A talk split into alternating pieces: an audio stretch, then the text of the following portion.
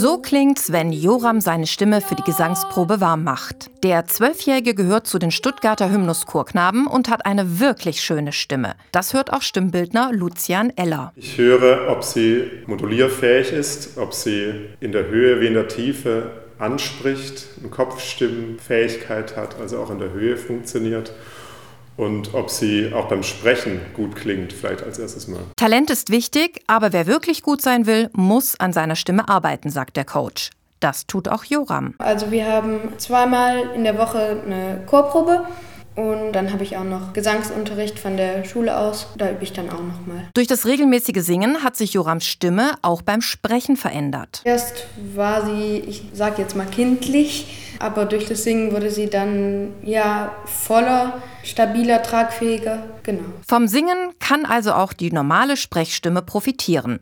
Wichtig ist, dass man auf seine Stimme achtet, sagt der Chorknabe Joram. Vor allem dann, wenn draußen plötzlich wieder kaltes Aprilwetter herrscht. Also äh, man sollte schon einen Schal tragen oder es gibt so Tabletten, die die Stimme geschmeidig machen. Und zu viel Whisky sollte man auch nicht trinken.